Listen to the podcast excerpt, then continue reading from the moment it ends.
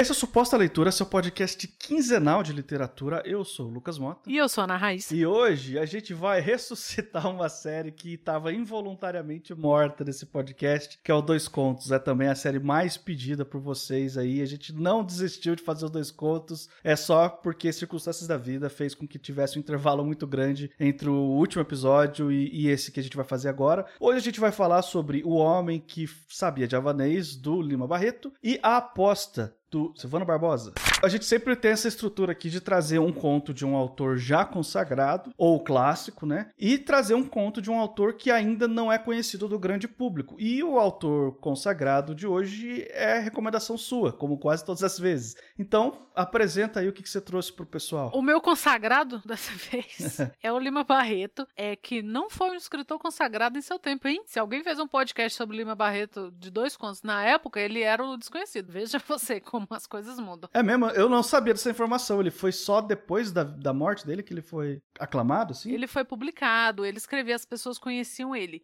assim, né, do meio. Ele, ele era preto, ele era filho de, de. Não sei se ele era o que chamavam já de mestiço, né? Mas, assim, a família dele era tinha passado de, de escravidão e tal. Ele era alcoólatra, aqueles tempos eu acho que quem, quem vivia meio na miséria sempre caía pro alcoolismo. Então, ele é um cara que veio de uma, de uma condição social muito baixa. Ele era jornalista e ele é um cara que ele tinha a consciência do racismo que ele sofria o tempo inteiro, sabe? Então, ele não deixava de falar sobre isso. Ele era conhecido muito pelas crônicas satíricas que ele escrevia. Então, ele era um cara que ele não era o cara fácil, sabe? Ele não era o queridinho das editoras, ele não era o queridinho dos colegas e tal, porque ele era um cara que estava ali para pôr o dedo na ferida. Ele trabalhou muito tempo em jornal e tal, ele morreu cedo, ele morreu aos 41 anos. Ele chegou a ser internado algumas vezes em casas de atendimento psiquiátrico, né? Principalmente por causa da, do alcoolismo. Então, não é que ele não fosse conhecido no seu tempo, mas ele não era o bambambam, bam, bam, ele não era o queridão. Eu vi em algum lugar que o Monteiro Lobato, veja você, gostava muito dele. Dizia que ele era muito engenhoso e fino e que ele era um cara que colocaria sombra em todos os outros romanticistas do Brasil. Só que por questões, né, que hoje em dia a gente entende mais ou, ou pelo menos é mais discutida, que é engraçado, porque são coisas que a gente discute mais agora, mas são coisas que ele tinha clareza clareza disso na época dele. Eu tô falando de época dele, ele morreu em 1922, né? Então ele nasceu ali no século XIX. Nasceu em 1881. É, e ele escreveu ali bem no início do século, entre 1902 e 1922, que foi quando ele morreu. Então ele tem crônica, ele tem sátira, ele tem conto, ele tem romance e tal. E ele já tinha clareza dessas coisas que hoje em dia as, as pessoas estão se tocando que ele falava na obra dele, sabe? Que ele, que ele era muito agudo nas críticas dele. E esse conto eu escolhi porque é um conto que, se esse conto não define o brasileiro, nada mais define. É maravilhoso. E, é e eu vou concordar aqui com o filho da puta do Monteiro Lobato, hein? É de uma fineza do que o cara quer dizer, sabe? Quando o cara ele conta uma história que é engraçada por cima, você lê e acha engraçado, e quando você para pra prestar atenção, você vê que o que ele realmente está falando tá ali nas entrelinhas, é esse tipo de conto. O Homem que Sabia Javanês é um conto. Se você não leu, assim, né? Tem 100 anos já aí pra você ler, ter lido, não leu, não deu tempo ainda. É, não por isso, mas assim, eu acho que tem algumas coisas que a gente vai comentar aqui que podem ser spoiler, mas vamos ter que entrar aí nessa, nessas sombras, nesse, nesse terreno lamacento do spoiler para conseguir falar desse conto. A premissa, eu vou dar a premissa do conto que eu quero saber o que você achou, porque quando eu terminei de ler, eu já tinha lido ele algumas vezes. É aquela coisa, quando eu falo aqui para vocês assim, cara, dê uma chance para conto clássico, para romance clássico, porque quando a gente tem um contato na escola, às vezes é um contato traumático e a gente fica com esse trauma para sempre. E aí a gente vai ler outras coisas e não volta neles. Eu acho que o Lima Barreto é um cara que vale muito a pena voltar. E foi o que eu fiz. Eu tinha lido na época da escola e depois ficou para lá. Eu devo ter achado difícil, naturalmente, né? Era muito nova. E o, o tema, a gente ainda não tem essa, esse contato com os temas que ele traz. Então, pra gente é muito longe. E aí eu voltei nele, li, achei magnífico e de vez em quando eu releio. E a última vez que eu tinha relido, eu falei: Nossa, mas o Lucas, se não conhece, tem que conhecer esse conto. Então eu quero saber de você. Ele conta a história de um cara. Tem dois caras no bar. Eles são amigos, estão tomando a cerveja. E o cara que é chamado de Castelo tá contando pro amigo dele, o Castro, como que ele fingiu que sabia javanês para arrumar um emprego, porque ele estava na penúria. E assim, é, javanês é a língua falada, né, na, nas ilhas de Java, na Polinésia ali, na, na Indonésia e tal. Que é onde nasceu o JavaScript? Não, desculpa, desculpa, pode continuar. que merda. Ah! É, se você programa, você tem que saber javanês. Foi mal, gente, desculpa. Pra vocês verem como é o humor do Lucas. Vocês acham, vocês acham que é uma coisa fina e ref, é, refinada? Como é que eu falei que o Monteiro Lobato falou? Refinado e garboso? Não é, não. e aí, assim, pra gente, cara, sei lá, se encontrar alguém que fala francês, que fala inglês, alemão, que são as coisas que têm mais proximidade cultural com a gente, né?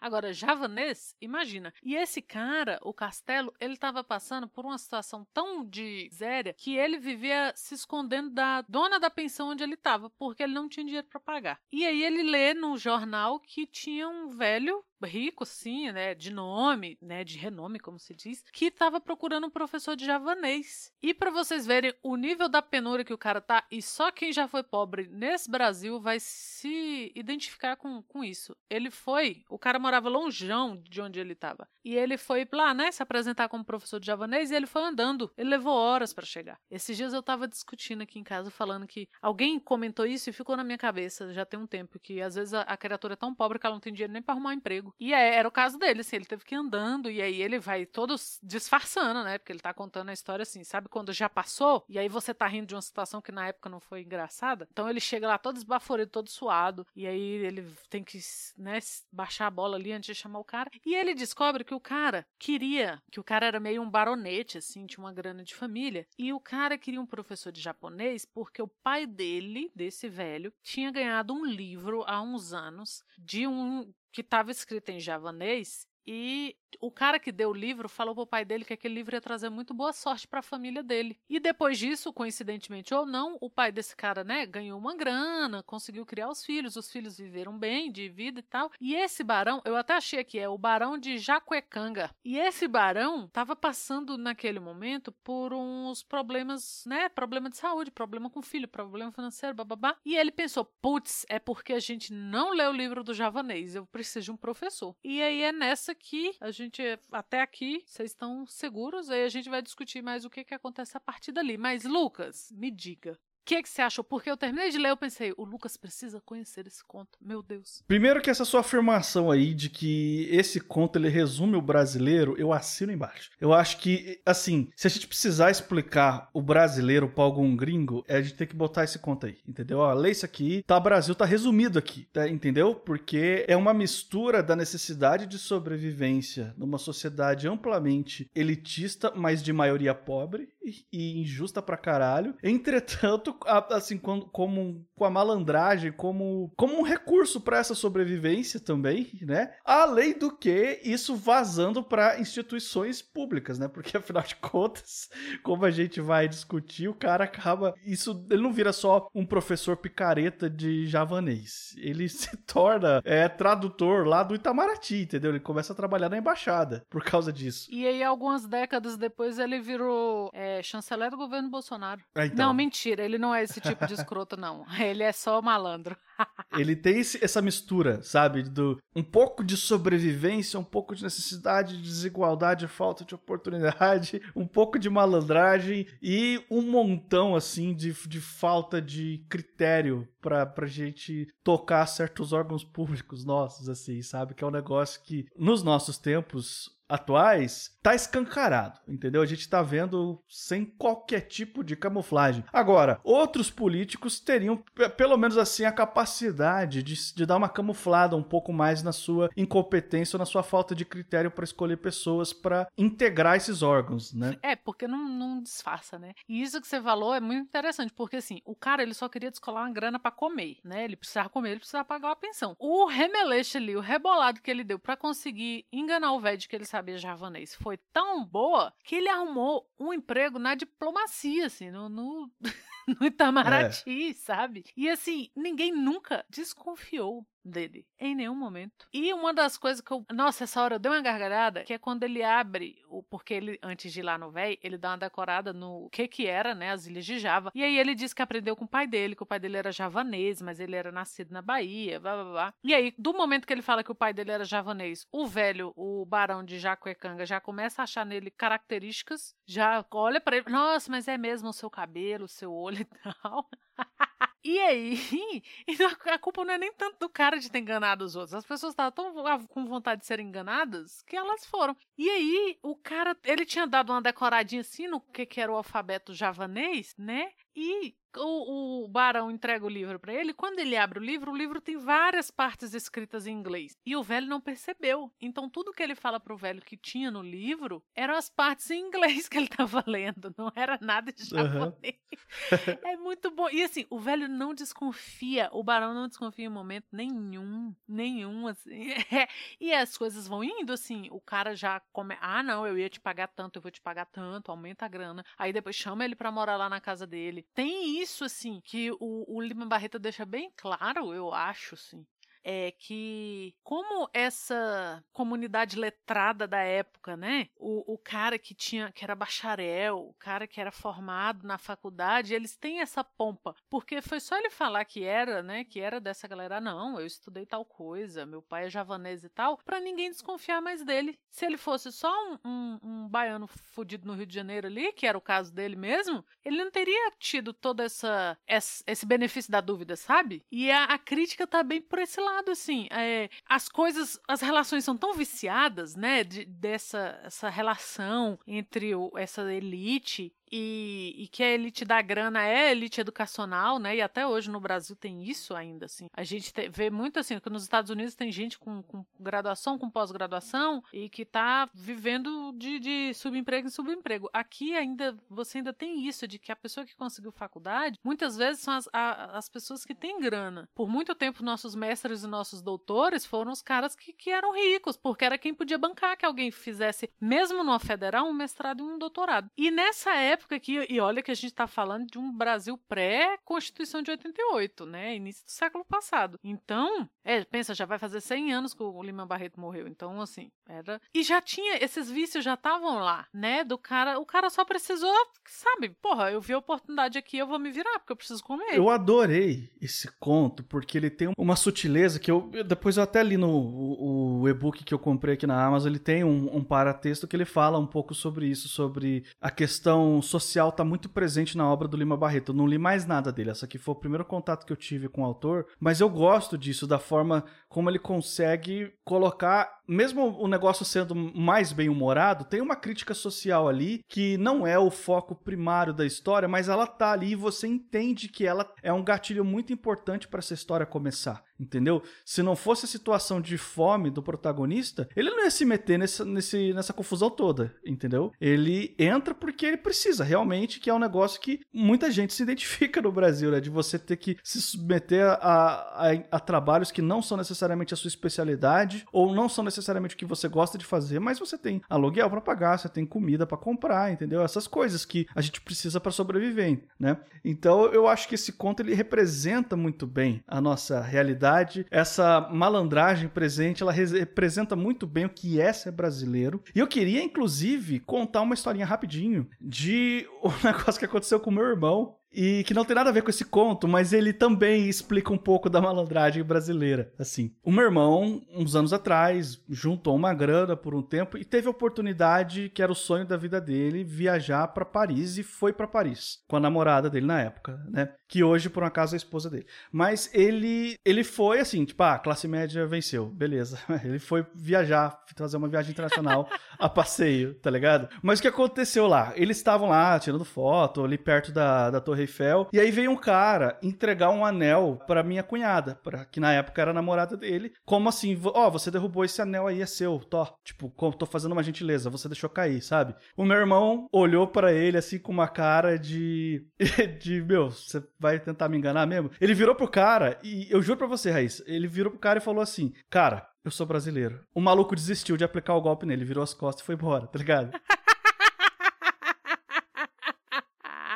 E aí tinha realmente um golpe, assim, porque era, era um negócio assim de você fazer o turista segurar o anel e depois você começar a brigar com ele de que, ah, você comprou o anel, você tem que me pagar, entendeu? Você vendeu o anel meio que na marra. Só que, assim, aqui, os pilantra aqui no Brasil, os caras fazem PHD, Raíssa. A gente não vai cair num truque desse. Não mesmo? Nossa, brasileiro não cai num trem desse. N nunca, nunca. O engraçado que o meu irmão botou o cara pra correr simplesmente falando, cara, eu sou do Brasil, eu sou lá do Brasil, tá? E o cara desistiu. Ele falou assim: é, isso aqui não dá pra mim, realmente. Cara, isso me lembra. Minha mãe tem uma amiga que a gente chama de tia, né? Amiga da, é, da minha mãe desde sempre. A gente era criança e tal. Aí tá. Ela conta que no final dos anos 80, início da década de 90, ela precisava arrumar um emprego, né? Tava nessa sim, já tinha trabalhado e tal, mas ofereceram um emprego para ela aqui na esplanada dos ministérios. E a, a sei lá, se, se, era com deputado, alguma coisa assim, e a pessoa falou: Ó, oh, mas você sabe usar computador? Porque agora a gente tá usando computador. E ela, claro, ela nunca tinha visto um computador na vida dela. É, mas é claro que ela nunca tinha visto um computador na vida dela. óbvio! óbvio 80% ela... do currículo de todo brasileiro é tudo mentira, gente. Pô, e no início dos anos 90, sacou? Quem é que tinha um computador? Você não tinha computador em casa. E aí ela, a pessoa tinha o currículo dela e falou: ah, não, quando eu trabalhei em tal lugar eu usava o computador. E ela ganhou, levou a vaga, porque a diferença dela para os outros candidatos é que ela sabia usar computador. e ela se virou assim. Ninguém nunca falou: Nossa, você não sabia usar computador? Está demitido? Jamais, assim. Ela foi aprendendo e foi se virando e chegou lá, perguntou para os colegas falou: Olha, eu nunca usei isso. E descobriu o quê? Que nenhum dos colegas nunca tinha usado computador antes de trabalhar ali. Porque era a porra de um bem inacessível para o brasileiro na época. Sacou? Assim, como é Mas que olha você só. então, olha aí. É por isso que esse conto do Leão Barreto ele representa a gente, Raíssa. É por causa disso, entendeu? Não, e o cara contando as gargalhadas com um amigo enquanto toma uma cerveja é muito bom, porque no meio do conto, algumas vezes ele fala assim: não, traz mais uma cerveja aí.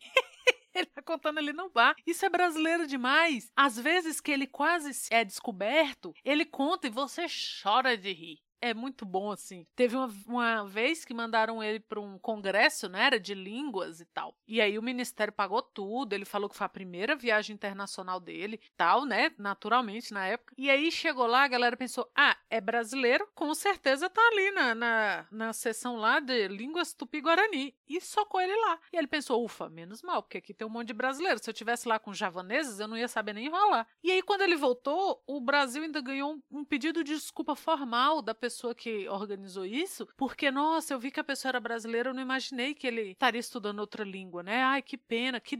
Nossa, tipo, ai, fui otário aqui, desculpa. E ele, não, tudo bem, não se ofenda. E ele tinha se dado bem, porque se ele tivesse ido pra. é muito bom, é muito bom. É igual... Isso só me lembra essa amiga da minha mãe chegando lá falando com os colegas: ó, oh, eu não sei usar. Não, a gente te ensina, ninguém aqui sabia, não, quando chegou.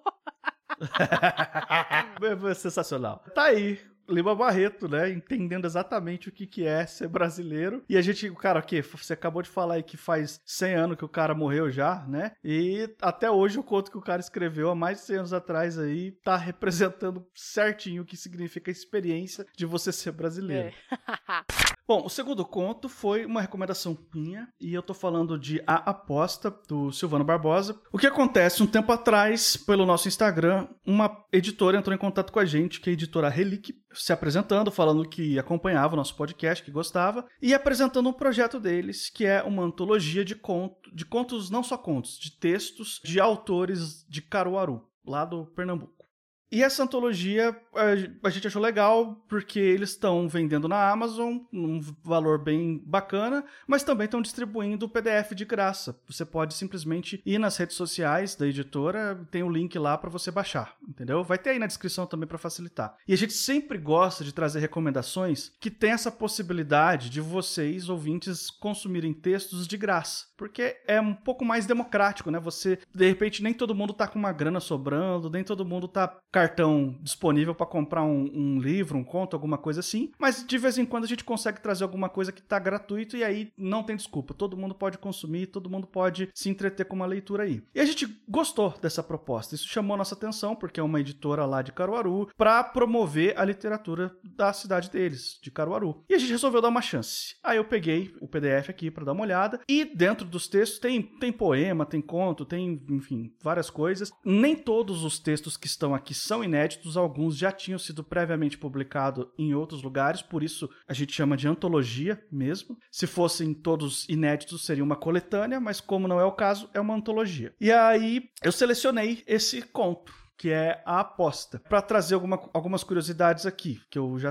que eu vi aqui no, na apresentação do, do e-book, né, do PDF deles, que é a palavra a relíquia é uma palavra que no Nordeste significa é uma expressão nordestina que significa alguma coisa preciosa, alguma coisa de muito valor. Então, todo o tema está sendo para mostrar a cultura deles com orgulho, começando pelo próprio nome da editora. E o autor aqui, o Silvano Barbosa, é um cara que ele é formado em design, mas ele também é escritor, tem bastante envolvimento com arte, tem muitos projetos aí também dele por aí. E esse conto, sendo bem direto, conta a história do seu Jacinto, que muito cedo teve que sair da roça e morar em Caruaru, mas que ele não tinha uma relação boa com a cidade de Caruaru e que se pudesse, se ele tivesse uma oportunidade melhor para a vida dele, ele sairia da cidade. Já começa assim o conto. E ele conta a história desse seu Jacinto que tem aquela coisa bem brasileira também, né, de você ter a, a grana contada, ele tem tem que pagar o arrendamento lá da casa dele, onde ele está morando, que está atrasado para ele não ser despejado, ele tem que pagar isso aí. E só que se ele pagar, ele não vai ter dinheiro para fazer a feira, para comprar comida. Então ele tem que escolher se ele compra comida ou se ele compra, ou se ele paga, se ele vai no banco e paga o que está atrasado esse arrendamento aí, para poder ter onde morar. E no meio do caminho ele decide parar num bar, tomar um refresco e lá tá tendo uma conversa e ele acaba se envolvendo numa aposta. É isso, resumindo de forma bem leve. De novo, a gente não tem intenção de dar spoiler, mas olha só, esse conto ele é muito curtinho, dá para você ler em coisa de 10 minutos e como eu falei, o PDF tá de graça. E a gente vai comentar algumas coisas aqui que podem ser spoilers sim, porque como ele é muito curto, seria até meio complicado a gente falar dele sem dar spoiler. Mas se você se interessou, pausa o podcast, vai lá no, no link na postagem que a gente vai deixar aí onde você pode baixar essa antologia, leia o conto A Aposta, ele tá na página 42 do PDF e depois você volta aqui para ouvir. Vai, vai por mim, vai valer a pena porque realmente é uma experiência muito interessante você ler esse conto sem saber o que vai acontecer no final, certo? Agora que eu fiz todo esse aviso e toda essa introdução, por tradição, eu tenho que perguntar para você, Raíssa, o que, que você achou do conto? Lucas, eu só conseguia lembrar, sabe? Acho que hoje em dia não sei se rola ainda isso, mas assim, quando eu pegava muito ônibus para ir pra faculdade, tinha demais, assim. Aquele cara na parada de. de ônibus que ele combina com um brother e o brother dele tá lá, fingindo que não é nada com ele, que ele é só mais um ali esperando o ônibus. E aí chega um doidão com um truque de mágica ou com alguma coisa que você tem que apostar dinheiro. E aí o cara faz, sei lá, duas ou três vezes, principalmente aquele jogo do copo, de você adivinhar onde tá a bolinha, são três copos, você embaralha. Aí um cara levanta e fala assim: Ah, eu aposto 10 reais aqui, ó, que eu acho. Aí o bicho, tá, tudo bem, fingindo que não se conhece. Aí o, o, o bicho que tava esperando o ônibus, teoricamente, ganha a aposta. Não, então eu vou apostar 50. E aí ganha de novo. E nisso, a galera ao redor já tá de olho e pensa assim, velho, eu vou ganhar um dinheiro fácil agora também. E aí a hora que a galera, e eu já vi isso acontecer, saca uma notona de 50 ou de 100, e isso sempre acaba em briga e em polícia. Sempre, todas as vezes que eu presenciei isso. Algumas vezes eu já falei, não faça isso, minha senhora. Meu senhor, não faça isso. Eles estão combinados. Não, não tô não, pô. O cara acabou, ele pôs 10 e já ganhou 50 ali. Pois é, eu não faço. Perdeu 100 reais. Viram uma gritaria. Aí vem a polícia. E aí nessa, o cara dos copos e o suposto espectador lá que começou com a, com a aposta já sumiram no mundo. Eu só consegui pensar nisso nesse conto todo. Quantas vezes eu já presenciei isso? Sabe quando você vê que o cara, ele sabe que ele vai se dar mal, mas a vontade de ganhar uma grana fácil ali, você vê que tá saindo pelo canto do olho deles. E aí ele aposta o dinheiro que ele tem. Que no caso do seu Jacinto, era o dinheiro da terra. E ele sai de casa, olha, ou a gente come, ou a gente garante a casa. Não, comer a gente dá um jeito. Agora, casa é difícil, né? E aí ele aposta o diabo do dinheiro. Eu só consegui lembrar desses golpes de parada de ônibus. Total, assim, tem isso, tem, é, é, um negócio muito cultural também, assim, não foi combinado. Assim, a gente tá cada, vez mais fazendo dois contos tematizados sem combinar. Por um acaso, a gente traz contos que têm algum, alguma relação entre si. E a de hoje é a tradução da experiência brasileira, de alguma forma, né? E aqui, ele, claro que ele tá acontecendo ali na feira de Caruaru, é um negócio muito regional. Você sente até o calor do lugar, da maneira como tá descrito no conto é, ali. E, os coloridos das barracas e tal, é muito legal. E você percebeu que num conto a gente tá falando da esperteza do brasileiro e no outro da trouxice do brasileiro? Exatamente, porque o brasileiro ele é forjado assim. Ele é forjado no, no, no quanto que ele se lasca. É, porque o dia que sai um esperto na rua, sai um trouxa.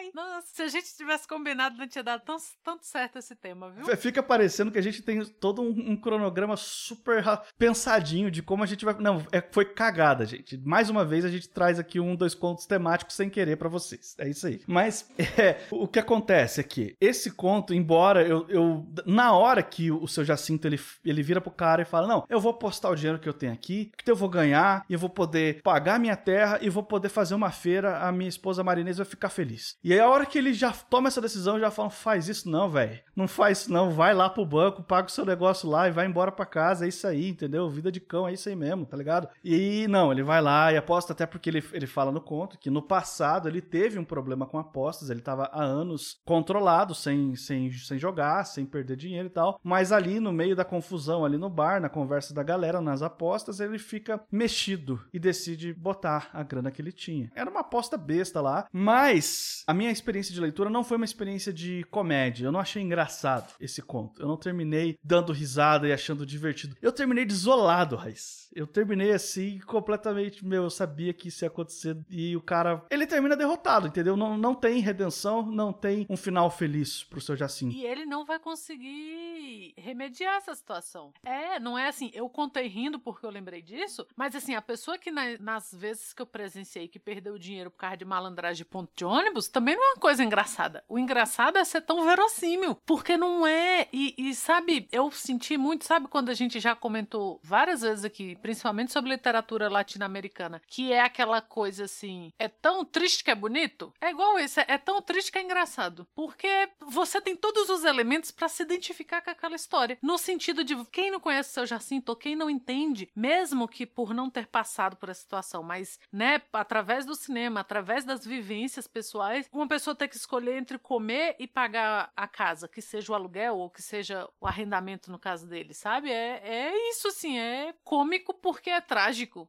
Uma coisa meio assim. E aí, eu terminei de ler esse conto, eu fiquei com um negócio ruim dentro de mim, assim, tipo, de meus. Porque a gente começa já simpatizando com a situação do seu Jacinto, que o dinheiro que ele tem, ele tem que escolher se vai pra terra ou se vai pra comida, se vai pra feira do mês. Que já é uma situação horrível, que ninguém deveria ter que passar por isso, ter que decidir isso, se eu vou poder morar em algum lugar ou se eu vou poder comer. Isso são coisas básicas que deveriam ser direitos e inalienáveis para todas as pessoas, entendeu? E não é o que acontece na realidade. Então, você já começa assim, meu, o cara já tá numa situação de merda, entende? Ele termina ainda pior do que ele começou. Eu fiquei tão mal com essa, com essa leitura que a primeira reação que eu tive foi: eu vou continuar procurando outros textos nessa antologia para recomendar outra coisa para dois contos. Mas depois eu pensei: não, o conto não é ruim, ele é muito bom. Às vezes, aqui no Suposta Leitura, a gente fala de leituras que mexem com a gente, que mudam completamente o nosso estado de espírito, que deixam a gente mais ou menos abalado, que deixam a gente mais felizes, que fazem a gente rir, fazem a gente chorar, enfim. A gente já falou de tudo isso aqui. Quando uma leitura mexe com você no nível profundo, a ponto de você mudar completamente o seu estado de espírito, de como você estava antes para depois da leitura, eu acho que é uma leitura que merece sim ser recomendada, merece sim ser lida. Eu acho que ela é uma leitura, para dizer o mínimo, acima da média. Ah, com certeza. É, é acima da média, sim. Porque olha tudo isso, assim, você se diverte ao mesmo tempo que você fica condoído com aquela situação. Porque se por um lado o seu Jacinto quis sair desperto, porque ele tinha o dinheiro dele para fazer, e ele resolveu parar para tomar uma groselha antes, né? Que, que ele fala com uma groselha. Em vez de seguir o caminho dele, e aí ele cresce o olhão lá e pensa: opa, é um dinheiro fácil. Dinheiro não vem fácil, minha gente. Então, por um lado, você pensa assim: ô, oh, seu Jacinto, tinha que ser trouxa? Tinha que ser lerdo? E por outro, você fica pensando em todas essas situações, assim: aonde é que a pessoa não tem que escolher se ela vai comer ou se ela vai morar, sabe? Eu só consigo citar aqui três nomes: é China, Cuba e Coreia.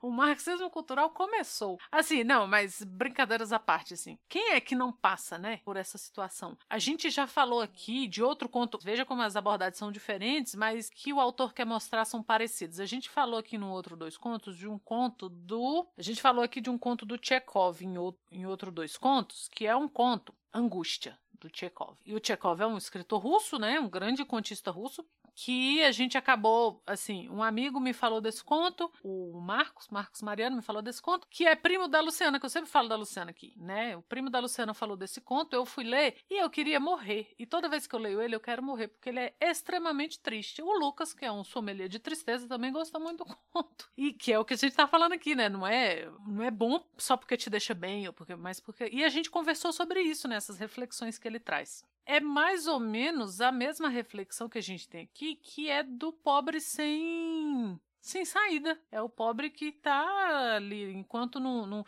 Eu lembrei do Chekhov porque eu acho que os russos, pelo menos os russos que a gente conhece e tem costume de ler, eles tratam muito dessas questões, né? O Tolstói também traz muito isso em Senhor e Servo. E a literatura latino-americana traz muito isso também. É, eu acho que a literatura latino-americana se, se aproxima muito, né, da, da literatura russa nesse sentido, de você ter abordagens diferentes, que pode ser uma coisa mais cômica, sei lá, no cinema nacional a gente tem o Lisbelo Prisioneiro, né, que você pega uma realidade ali, deixa ela mais é, a abordagem mais cômica, você tem uma abordagem mais triste, mais seca, ou mais dura, ou menos, ou mais fantasiosa, mas que estão ali sempre às voltas com a vida do trabalhador fudido, né? Porque é sempre essas coisas. Eu vou comer hoje, ou eu como eu moro, é, como é que eu vou fazer? Ou, me lembrou também o Machado de Assis, já fica aqui, ó, parabéns pro Silvano, porque olha o tanto de coisa que a gente lembrou lendo o conto dele. O Machado de Assis, quando ele faz aquele conto do pai contra mãe e mãe contra pai que é a mesma coisa, assim. O cara sai de casa pensando, eu preciso arrumar o que pôr na, na mesa aqui em casa o que, que ele vai fazer para arrumar aquela grana, né? E, e, toda a literatura ela vai se aproximando, apesar das diferentes abordagens, e chega nessa, né? E aí isso desperta na gente esse monte de, de emoção. É engraçado porque é verossímil, mas ao mesmo tempo você fica destruído com aquilo ali. A minha vontade o tempo todo era de falar: seu Jacinto, homem, caça seu rumo, vá pagar suas contas e volta para casa. Porque, cara, a hora que ele volta com o policial e o dono do bar fala que não viu nada daquilo acontecendo, eu fiquei brava. Meu Deus. Eu acho que é isso, né, Raíssa? Tem mais alguma coisa que você queira falar? Não, eu quero muito que as pessoas leiam esses contos. Se puderem ler junto, para ter essa experiência aqui dessa discussão de, sem querer, o tema ter se aproximado, ter combinado. É muito legal, eu fiquei muito satisfeito. Tomara que os deuses da casa continuem fazendo isso, porque a gente é que não vai fazer. É isso, gente. Tá aí, mais um Dois Contos, depois de muito tempo, sem lançar um episódio. Como sempre, na descrição aí do episódio de hoje, tem a lista completa de todos os nossos episódios com dois contos que a gente já fez desde o começo do Suposta Leitura, para você ir atrás de ouvir os demais também. Estamos chegando ao final aqui, se por um acaso esse aqui é o primeiro Suposta Leitura que você está ouvindo, esse aqui é um podcast quinzenal, a cada duas semanas, sempre às quartas-feiras, sai um episódio novo falando sobre literatura. E não se esquece de assinar o nosso feed para você não perder nenhum episódio, é só procurar por Suposta Leitura em qualquer agregador de podcast da sua preferência, a gente está em todos eles, incluindo o Spotify. Nós estamos nas redes sociais também, então se você quer indicar um conto pra gente, para que esse, essa série não fique parada há muito tempo, é lá no supostaleitura.gmail.com ou nas redes sociais, Twitter e Instagram, estamos lá como arroba supostaleitura. Eu sou Lucas Mota, você vai me encontrar no Twitter e no Instagram no arroba mrlucasmota. Eu sou Ana Raíssa, também tô lá no Twitter, é o arroba Ana Raíssa, tudo junto com dois N's, dois R's e dois S's. E na outra semana estaremos de volta. Até lá!